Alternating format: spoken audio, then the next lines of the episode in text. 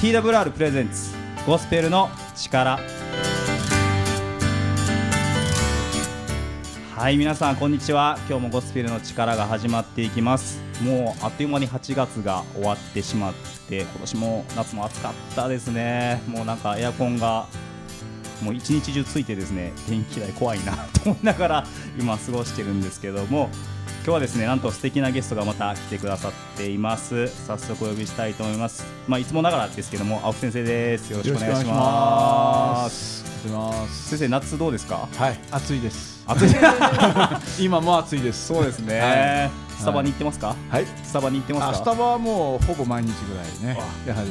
はい、私にとりましての命の糧ですので。あ、そうですか、はい。やっぱり冷たいものを飲まれるんですか？あ、冷たいのも飲みますし、はい、あの寒いギンギンに冷えた冷房の中で、はい、熱いホットコーヒーを飲むという贅沢も時々。はい、贅沢ですね。贅沢ですね。はい。はい、ということで、あのいつもですね、番組にあのお便りくださいっていうことですね、言ってますけども、ね、ちょこちょこね、お便りいただいたりしてて。そうなんですよ。はい。で、今日はなんと。ね。はい、その中から今日はですねリスナーの、はい、本当にヘビーリスナーの方にですねお二人来ていただいてますのでもう早速お呼びしたいなと思いますけれどもようさんとひろこさんです。こんにちは。よろしくお願いします。よろしくお願いします。いつもありがとうございます。こちらこそありがとうございます。あれですか下の名前でちょっとためら感じがありましたけど大丈夫ですか？はい大丈夫です。はい。あのもう本当にいつも聞いてくださってるんですよ番組。はい、はい。ありがとうございます。忘れても聞き返します。あありがとう素敵ですね。ちょっとあの上の方にも今の部分だけ何度もリあのリピートするね、はい、動画作って、はい、聞かせてあげてください、えー、忘れても聞いてます。忘れても聞いてます。忘れても聞いてます。エコーかかってそこ今のところエコー ということですね今日は、あのリスナーの本当にねえっ、と毎回毎回も聞き逃したら聞いてくださるリスナーの方に来ていただいてでお二人のことをですねご夫婦ですよね、はい、ご夫婦なのであのご夫婦のお話をですね聞いていけたらいいなと思っています。少しですねお二人の自己紹介をしていただいてもよろしいでしょうか？はい。グレー宣教会の信徒の一人です。高藤洋一と申します。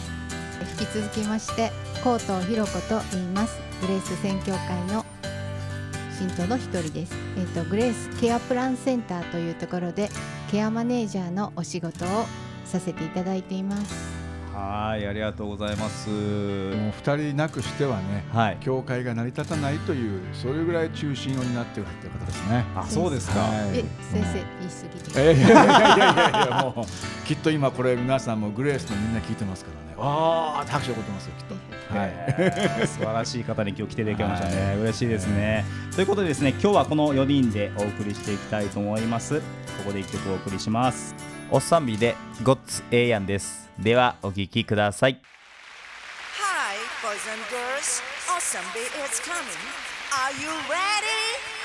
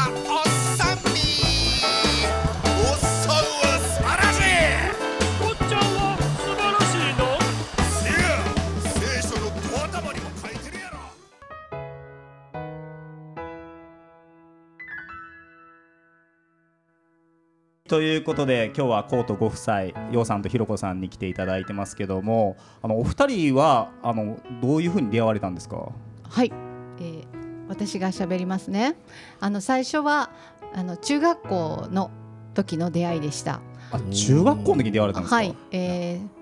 水泳部に入っておりまして勉強はいまいちでしたが水泳クラブ命の私だったんです、そこに先輩としてあの1年上の先輩として洋さんがいました。なんか青春の匂いがしますね、いいですね。いいですね。わで私はその当時あの水泳大好きでしたけれども自分としては太っていたし自分に自信がなかったんですけれども、はい、そんな時に洋さんと出会いました。はい、で私がどうして救われてきたかっていう。はいそれもぜひお聞かせください。ありがとうございます。私を産んだ母はあの私を産んですぐに亡くなったんですね。で、ね、私は祖母に預けられたんですが、はい、その間に父はあの新しい出会いが与えられて再婚したんです。はい、私が3歳過ぎの時にそのまたあの父のもとに引き取られてでずっとそこで暮らしてたんです。その時弟が与えられて。ででもちょっとなんか理由はよくわからないんですけれども父と母はうまくいかなくって別れたんですね。はい、でその後また父は再婚したりする中で、えー、私は子供の時にいろんなその経験の中で私の子供時代はもう終わったから自分が頑張らなくちゃいけないと思って来たんです。はい、で洋さんと中学の時に出会って途中全然会わない時も長い間あったんですけれども大人になって会った時にその時クリスチャンではなかったんですけれども、はい、結婚へと結婚をする相手として大人になってから再び現れたのでで結婚したんですね、はい、それも私たちはあの教会で結婚式したいねっていうことで結婚したんです。でその中で私はあの自分で頑張らなくちゃと子供時代は終わったと思っていたので、はい、一生多分結婚はできないと思ってたので、はい、看護師としての仕事を終えて、はい、あの一人で生きていくんだと思っていたんです。で本当にいろんなことをよく聞いてくれる人だったんですね。はい、うん、で親の反対とかもありましたけれども結婚してでやがて子供が与えられてその頃は自分自身であのこの子をちゃんと育てたいと思ったんですが、はい、でも頑張ってもできないことってあるんですね子供を育てる時に。はい、でじゃあどうしたらいいんだろうって思った時にそのふたあの分からなかったんです本当に悩んだんですね。その2番目の母の祖母が、クリスチャンで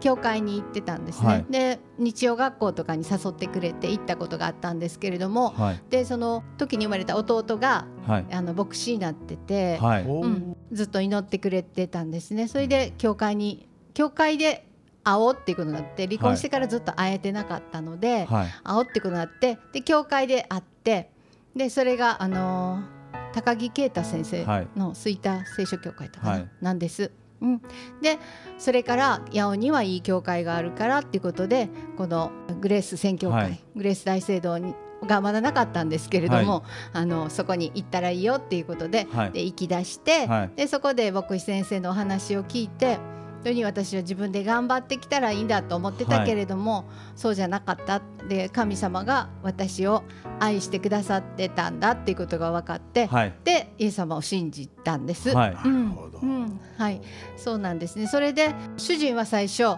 そんな私を横で見ていて黙っていくんだったら僕のわからないところで行きなさいと、はい、なんか聖書が机の上に置いてあったら、ポンって落とすとかそんな感じだったんです、まあ、そんなふうに思えないですけどね。いやもうむしろ落ちてる聖書をね丁寧にこうほりはたいてこう並べていくみたいな感じのイメージがありますけどね。罪人です。そ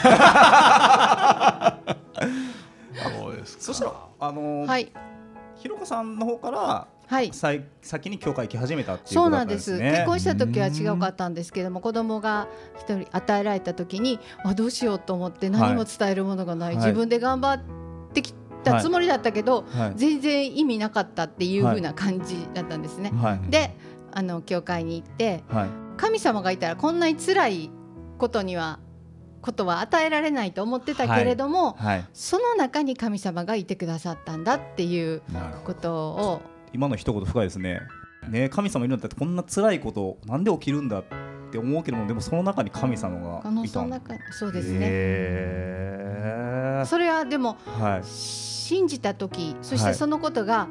こう時を経るに従って本当に神様って言ってくださって恵みのうちに私を入れてくださってるってことが日々教えていってくださるというか、はい、あの年を取ることはいいなっていうことを年をと、はい、取って分かってくることがある、はい、うんなって思ってそれでその中で、まあ、看護師として働きながらしてたんですが、はい、2000年から介護保険が始まりまして、でケアマネージャーとしてもなんかそういう資格を取れたらいいなと思って。で取ったんですね、で、えー、してたんですけれども勤めていた病院が潰れましてね。そうなんですね。うん、でそうこうしてたら元気だった堀内先生その頃、はい、が高藤弘子は何をしてるんだと、はい、ケアマネを取ったんだったら必要だからこちらに来いと。はい、でいうことで、はい、で祈ってその時に祈った時に教会のちょっと私よりも上の方々の顔がこう浮かんであじゃあこの方たちのために私は何かできるのかなと思ってグレースケアプランセンターでの働きを始めさせていただいたんです。うん、そしたらその堀内先生ってあのもともとこちらのグレース選挙会の主任っていうか作られた先生、ね、そうですそうです。はい。来いって言われて教会の何してるんだって言われて教会のその介護施設というか そうで働くことになった。ケアケアプランセンターで働くことになったんです。それ作られたんですか？作られたのはですね、ええ、あの三重のにおられた兄弟が。そうなんですね。はい、大台のため、大台の施設のためにはここに必要だろうということで作られたんです。なるほど、ね、はい、牧師先生と一緒にね。はい、はい。いや僕もだからね、はい、今回来ていただきましたけどあまり実はその背景存じ上げないので、はい、非常に面白い話というかね、はい、なるほどってこう思わされますね聞いてても。うん。それヨウさんのお話もちょっと聞いてみたいんですけど、こうもう聖書を置いてたら落とすような感じで僕の知らないところに行ってくれっていう形でこう奥さんと話してたと思うんですけどそのどういうふうなきっかけでこう教会に行き始めて信仰を持つようになられたんですか？あの、まあ、信仰は自由であると、はい、いうことから、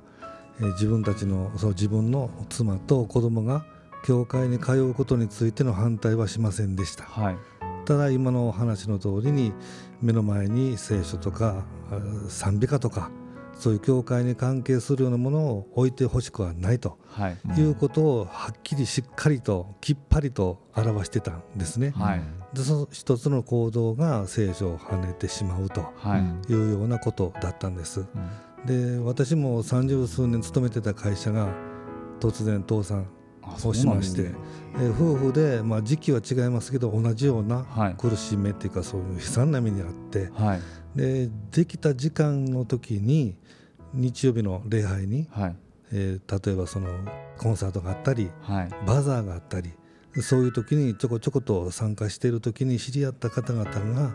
迎え入れてくれる、そういう思いがあの教会の礼拝のところで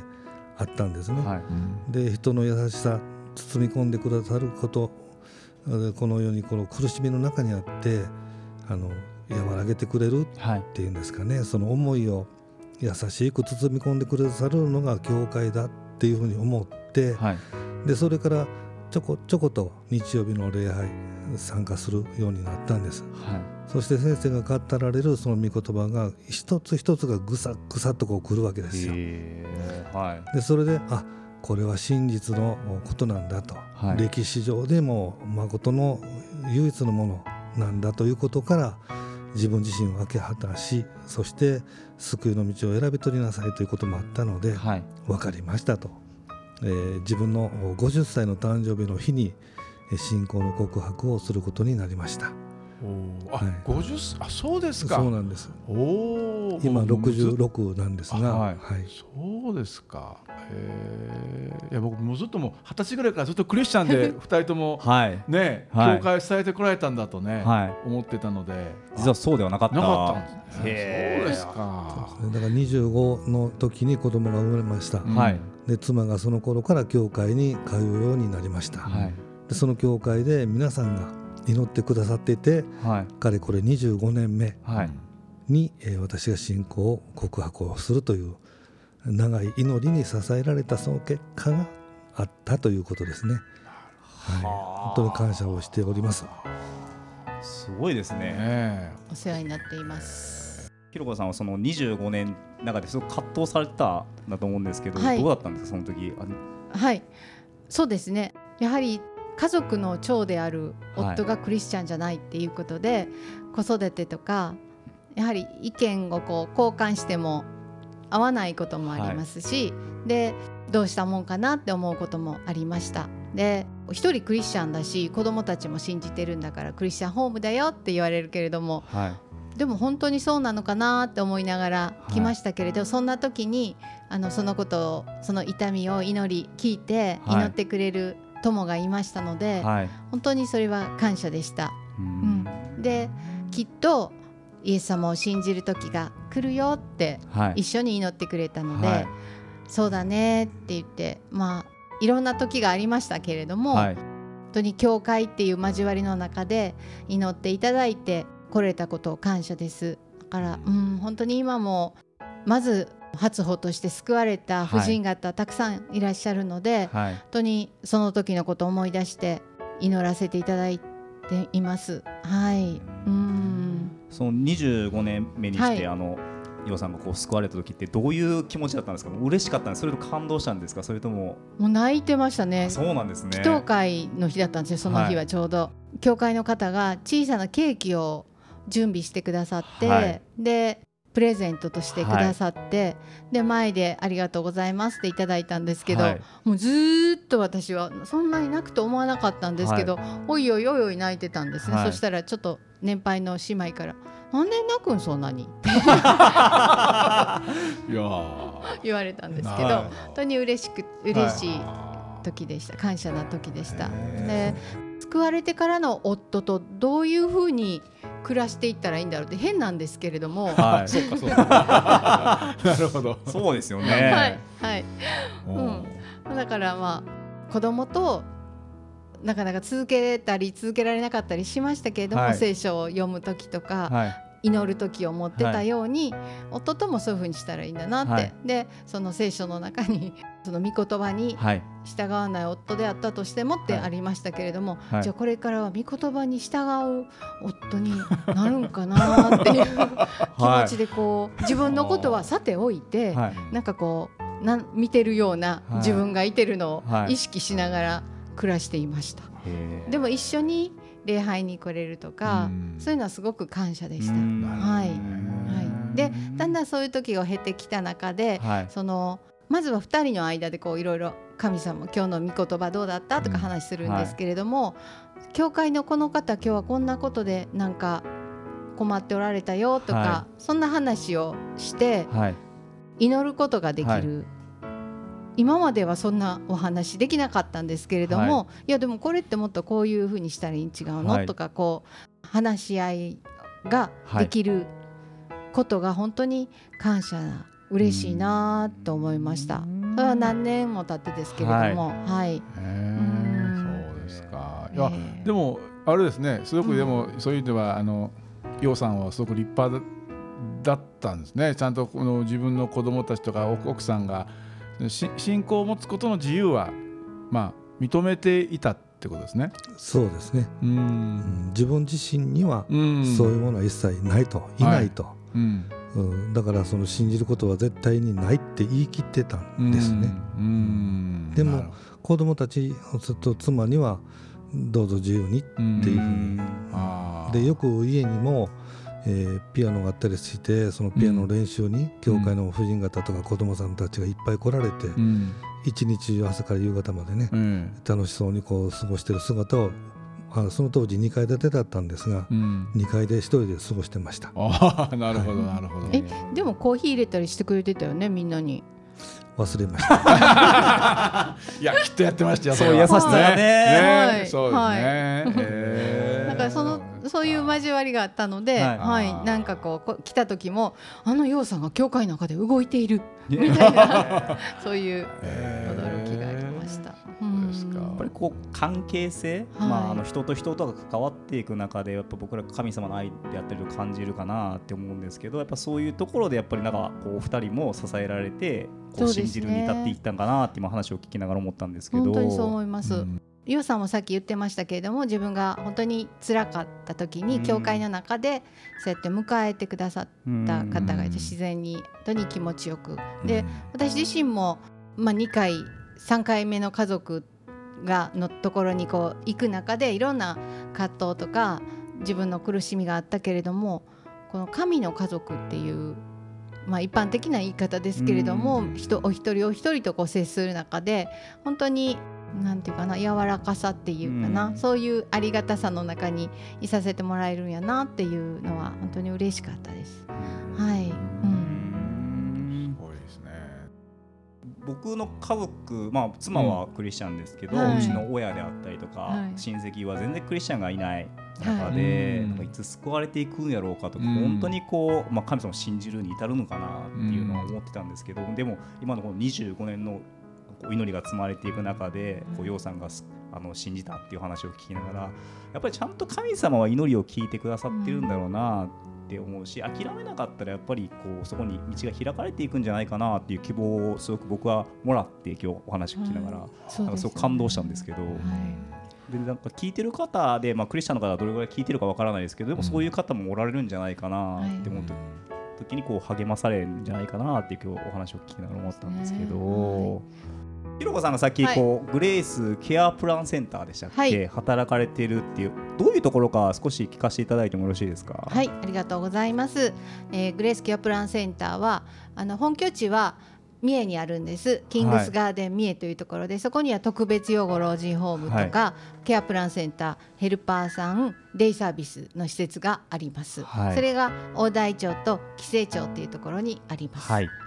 それであの最初にこの八尾のグレースケアプランセンターを作られた方が八尾にも必要だということであの牧師先生と一緒に作ってでそこから教会の方また八尾の方々のために役に立つようにということで介護保険という制度を使って、はい、ケアプランを立てて年を取られて、はい、ご不自由になられた方や、また運動したら元気が保てるっていう方のためのプランを作らせていただくんです。で、そこに至らな今でもの方もどういうふうにしたらいいかなっていうことでいろんなお話を伺ってあこういう方法がありますよっていうことをご提案させていただいたりしています。でもう一人のケアマネージャーと今2人でさせていただいています。はいうんそしてなんかこうたなんかあのデイサービスとかのイメージがある。そういうわけではないではないんです、ここにはデイサービスとかはありませんので、はい、ヘルパーステーションもありませんので、はい、あの必要なところ全部紹介させていただいて、はい、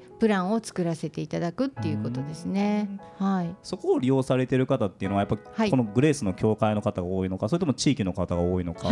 あの人数からしますと、あの教会の方が多いですけれども、あのいろんな包括支援センターとかからのご紹介もあって、はい、ご近所の方とかちょっと遠いところの方からも、はい、あのおお話があります。また以前利用してくださってた方から、はい、あのここでお願いしたいのでって言って、お電話があって行かせていただくこともあります。はい、へえ素晴らしいですね。だからもう、グレースにはお二人がいないとっていうことなんですよ。えー、ようさんは教会の事務所におられますよね、よく。はい、そうですね。はい、で、ひろこさんは、えっと、その。すぐ隣の建物隣にあるんですね。そうなんです。で、今まで全然別のところの職場だったんですが、はい、あのー、職場が近くなったし、はい、じゃあ食べれる時は一緒におはお昼食べようということで。はい一緒に食べたりしています。あじゃあいいですね。なんか近くでこう働いて、顔が見えるところで働かれて、そうですね。隠仕事もできます、エアコンつけてもね暑いんですよそうなんですか、はい、いやそんなことはないと思います、二人のこうね熱が熱が。ムンムンとね、家の中も暑いですよ。はい。ということでですね今回はもうお時間が来てしまったんですけども、もうそうですか。はい、青木先生どうでしたか？改めて、あのお二人のいやもう本当にの話を聞きながら、やっぱりね、こう最初の僕もちょっとコメントっていうかね、あの言いましたけど、その妻とと子供を不信仰は自由って最初に思えたね、はい、その楊さんのそこのやっぱり、まあ、軽眼っていうんですかね、はい、先を見通すそういう考え方それは本当素晴らしいなって思いましたね、はい、えー、そこからだと思うので、はい、うん、やっぱりあの少しずつ少しずつそしてやっぱ教会ってなんかねどうしても宗教っていうイメージで捉えちゃうとなかなか俺は関係ねえよとやっぱ日本男児は思うわけですけど、はい、だけどやっぱり実際にそこに触れてみることがやっぱ一番かなと別にそこでいきなりね信じるとかなんとかとかって変に教会にその取り込まれるとかないわけですから、はい、25年以上待てますのでねそういう意味ではね。はいあのー、ぜひそういう意味ではこうあの素のままで触れ合ってくれたらいいなってことを今日改めて思いましたね。はい、焦る必要がないんだってことですね。そうですね。はい、ちゃんと神様祈り聞いてくださっているんだ、ね、ということだったかもしれないですね。はい、ということでまた次回も出ていただけますか？お二人は。こんなものでよろしければ。よろしくお願いいたします。よろしくお願いします。お願いします。楽しいですね。いやいいですね。やっぱり楽しいなって思いながら、もうあっという間に時間が来てしまいましたので。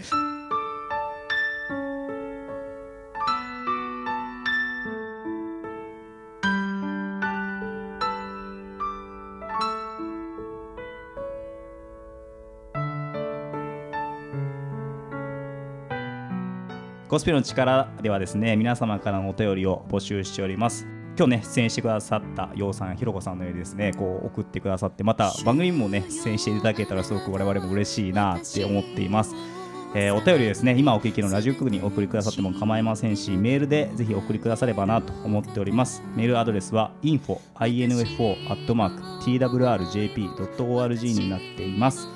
またツイッターハッシュタグゴスペルの力をつけてつぶやいてみてください。最近ですねあの TikTok も始めましたので TikTok でですね TWR ジャパンって調べてくださったら出てきますのでヨッシーがですね励ましの言葉を毎日つぶあのつぶやいてますのでぜひ聞いてみてください。ということで今日のゴスペの力この辺になります。また次回も楽しんでおきください。さようなら。失礼します